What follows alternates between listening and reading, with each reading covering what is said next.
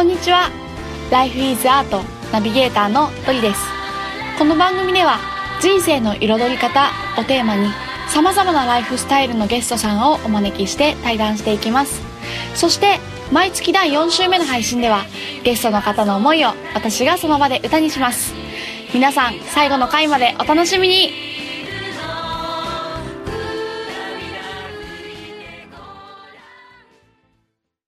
それでは本日のゲストをご紹介します。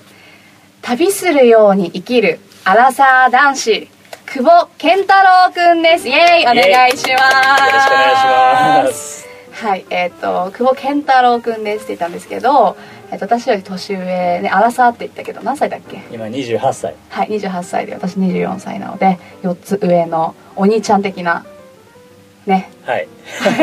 存在なんですけど久保健と呼ばせていただいております。はい。で私たちは実は3月だよね。1ヶ月前か、うん、そうだね。まあ1ヶ月だね。そんなしないけどね。そうだね。まだ1ヶ月なんですけど一緒に実はシェアハウスをあのね家を借りるところから最近東京で始めまして、うん、シェアハウス根っこというんですけどはい。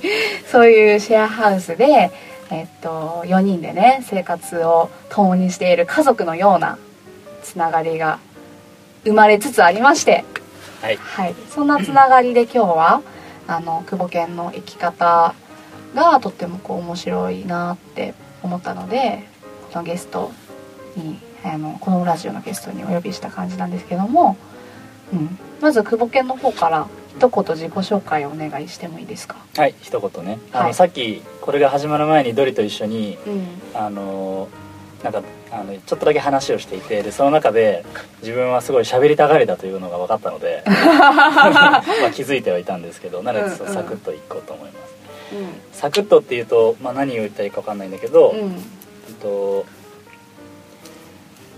そうだね。去年の12月まで、うん、あのフィジーっていう国で、うん、の学校で働いていて、うん、2年間。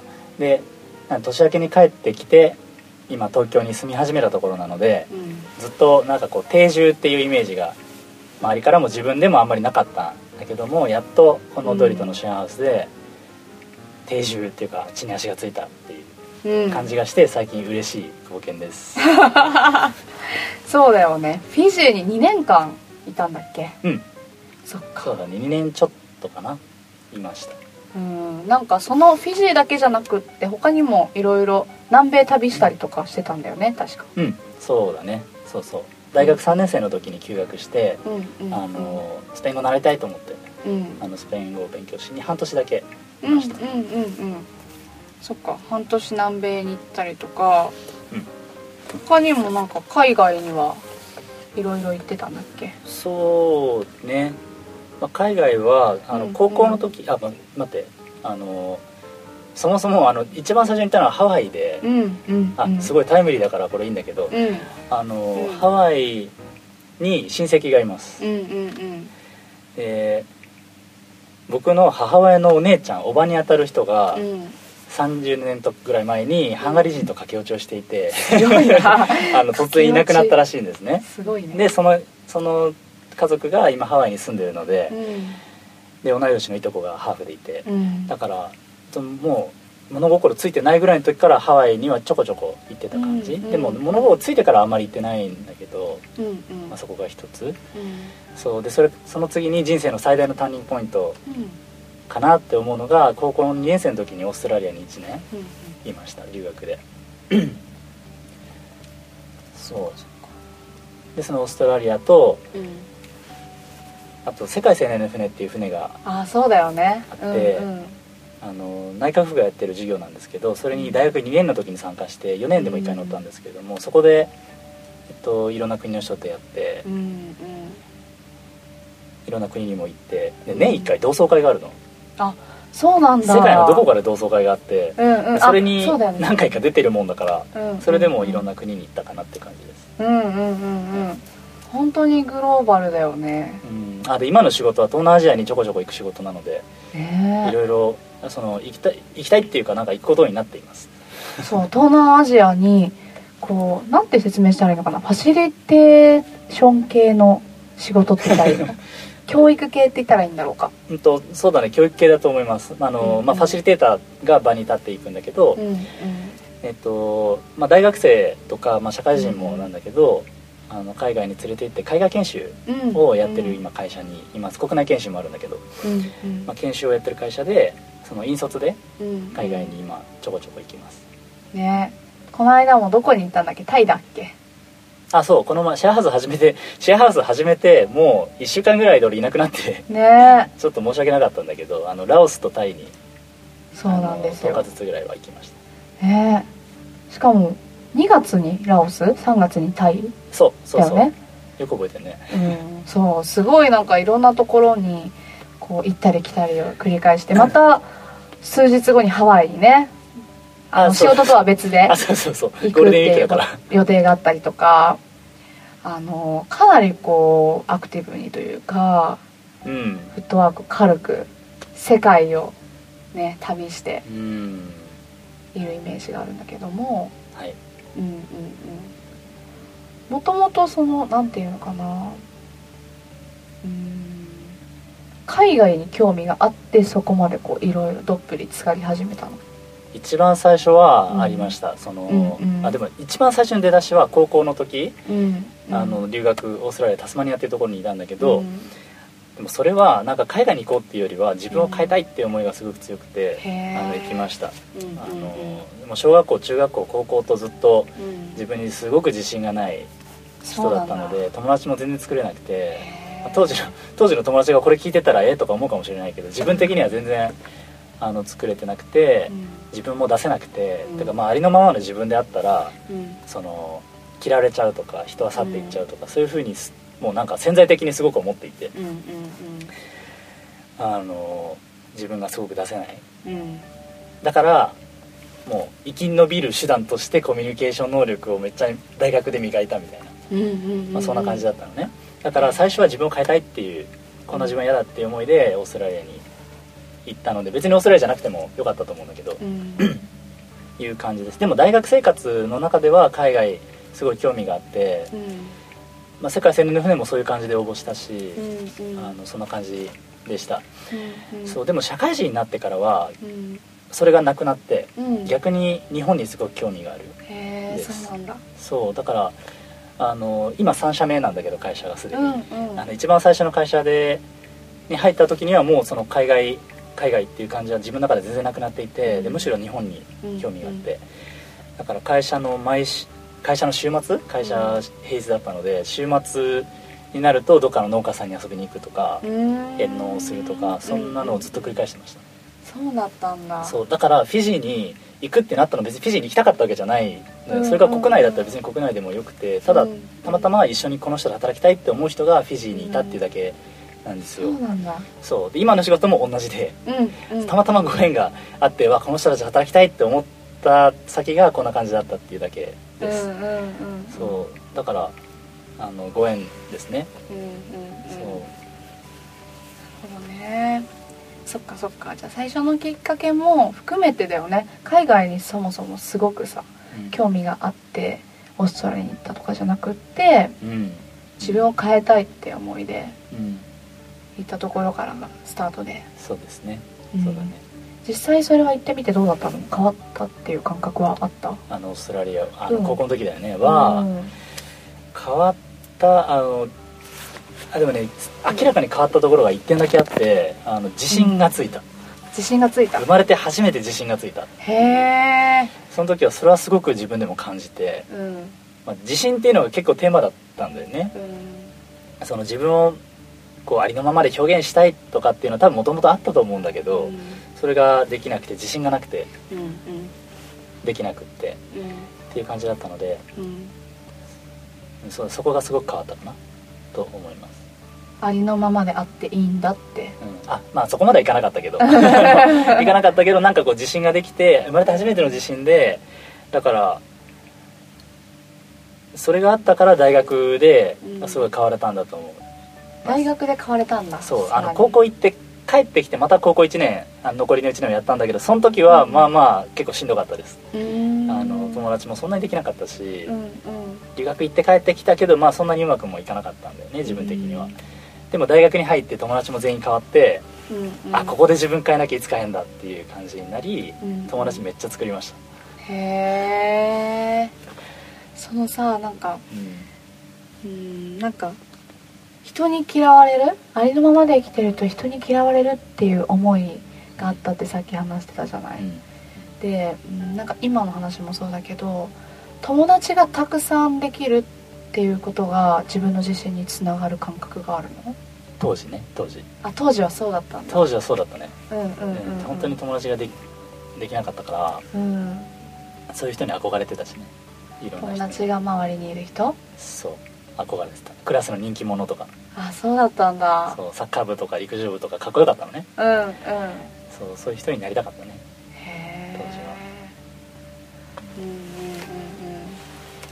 そうだったんだね。そうでもあの今は逆のフェーズにいる気がしていて、うん、今だから友達はもたくさんいます、うん、でこういう関係は結構広いと思っていて、うん、あのいろんなコミュニティがあってっていう感じなんだけど、そのもっとあの今は狭く深くっていう方に逆にこう内年もねだりかもしれないけど、あのそうなりたいっていう思いが強いかな、まあ、狭くなくてもいいんだけど、一つ一つ大切にして深みを持たせてっていう方に興味が今はうんうんうん。大切な自分の周りの半径5メートルというか、うんうん、そういう人たちとのつながりをこう増やしていきたい感じ？うんそうだね。まあそうだね、うん、まあ、それが多くてもいいんだけど別に100人でも200人でもいいんだけど、うん、あのその質をすごく大切にしたいなって今は思います。当時は違ったなって今思いました。へえそっかそっか。今その自信っていうものは持てているの？うん、今結構モテています。あそうなんだ、うん、そのそうだね。絶対的にどれぐらいっていうのはちょっと難しいけど、うん、まあ、今の話の中で当時のことすごい思い出したから。あそうなんだ、ね、もう比べると全然今違う感じがしていて、うんうんうん、だからあの奮闘した時期、うん、自分の中ですごく戦って外の安心安全じゃない危険な世界にこう、うん、立ち向かっていってたあの時、うんはすごくあるべくしてあったなというか当時苦しかったけどね、うんうん、すごいあってよかったなと思います。うん、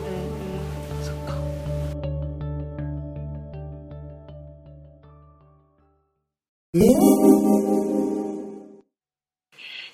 ーのおしゃべりな金曜日。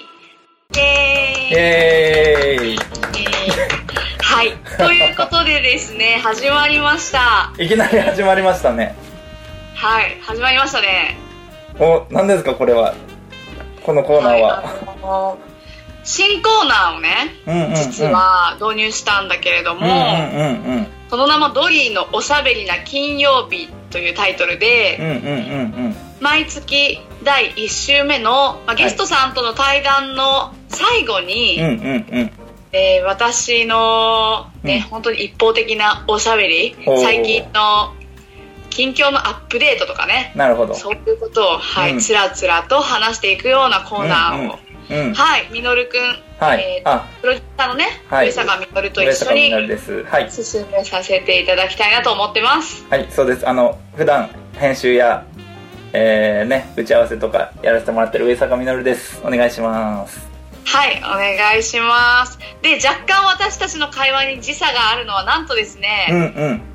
名古屋と東京の遠距離でそうなんだよねね。しかも顔も見えないまま電話で今録音してるので。そうそうそうそうそう。そう若干あの相手の声を聞きながら時差を感じながら っていうやり取りなんですけど、ね、あの皆さんもドリの声がちょっとデジタルがかってるというかラジオの声みたいな。まさに。AM ラジオみたいな。デジタルな声になっちゃうんだけどうん、このコーナーは、うんうんうん、はい。2人で喋っていけたらなって思ってます。はいはい。でこれがね早速今月のドリーのおしゃべりな金曜日が配信されてるのは5月の5日の金曜日かな、うんうんうん、子供の日だね。子供の日。男の子の日や。ね男の日男の子の日だね。うんうん。はい、うん、なんだけど世間はゴールデンウィークっていうことで皆さんね、うん。うん、いかがお過ごしでしょうか？ね。そろそろああもうすぐ終わるなってちょっとそんな気持ちもありつつ楽しんでますかね？ね、うん、でね私はねうんと、まあ、これが配信される頃はね結構バタバタといろんな場所に移動して旅じゃないんだけども、うん、うんうん、してる頃なんだけど、うんうんうんうん。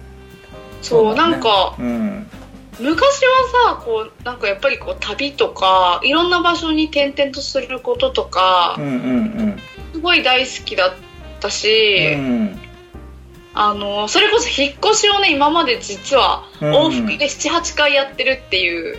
え？結構移住民族みたいな生活をしてきて。しかも短期間だよねかなり。そうそうそう。まあ半年とかね半年に1回引っ越しますみたいな感じで引っ越し趣味ですって言えちゃうくらいそう引っ越してこう 移住とかね移動を繰り返してきたんだけど実は今あんまり紹介することないんだけどもうシェアハウスに東京で暮らし始めてですね、うんうん、あちょうどね今月出てもらったゲストさんがシェアハウスの住人だったりするんだけど、そうそうそうそう。なんかやっとこう定住生活がちょっと見えてきてうんうんやっぱり定住っていいなって最近。思っていますっていう。伝わるような伝わりにくいような。あ伝わりにくいかな。いやあのなあの共感できるようなできないようなっていう感じだね。そう。あそうだよね。そんな引っ越ししませんよね普段ね。そうそうそうそうそうそうそうそう やっぱりねこう家があることの素晴らしさっていうんですか？うんうんうんそうそうそう。しかもそれをね今はこうあのねそれこそ今日からスタートしたゲストさんとの対談もそうだけども、うん。うん人と一緒にそういう暮らしを共にできるみたいなのが本当に最近は大切で、うんこうなんか移住し移住というか移動しながら生活してる時に刺激がいっぱいの生活も楽しいんだけれども、うん、うん、やっぱりなんかこう落ち着いてゆっくりこう、ね、コーヒーを毎日入れて飲んで、うん、ご飯を作ってみんなで食べてみたいな、うん、そうそういう一瞬一瞬本当になんかこう大切にしたいなというか、うんうんうん、そうそんな感じでねこの。まあ、4月5月っていうところをちょっと過ごしてきて、うん、過ごしていきたいなっていう,、うんうんうんそんなおしゃべりな金曜日の気分でした。ああ。こんな感じですね。はい。あこういう感じで。コーナーのねうん。うん、特徴として特に別にオチはないっていう。感じでただただつらつらと思ったことを喋っていくだけなんだけど、うんうんうんあのなんかねでもそういうところからあのドリのなんか、うん、えー、もうちょっとパーソナリティっていうか、うん、またインタビューではね聞けないところとかあのそう、ね,、いうところも伝わったりであの、うん、なんかで皆さんも多分いやいやもうちょっとなんかこういうこと聞きたいんだけどとか多分もしかしたら出てきたかもしれない、うん、うん、そういうのをねぜひねあの LINE とかでね質問してほしいよねそうだね。うん。あちなみにあのさっきのえっと今回のおしゃべりの金曜日のまとめとして、うん、あはいはい。今これ思いついたんだけど、うん、毎月おしゃべりな金曜日のまとめで、うん、最後に今月のテーマっていうのを、まあ、週いあの1週目だし、うん、作っていこうと思って今浮かんだのは今月のテーマは、はい、暮らしを丁寧に生きるです。おはい。という感じでちょっとこのコーナー締めさせていただいてエンディングの方に入っていきたいと思いますが。はい。それではエンディングですねはい。えっとですね今週も皆様最後までお聞きくださりありがとうございました。ありがとうございました。ありがとうございました。でこの番組は毎週金曜日を、まあ、一応めどに配信しております。はい。で Life is Art の公式 LINE から配信のお知らせやゲストさんの写真などの情報を見ることができますのでぜひ Life is Art とお友達になってくださると嬉しいなと思います。これもね新しく始めた取り組みなんですけど、はい、よろしくお願いします。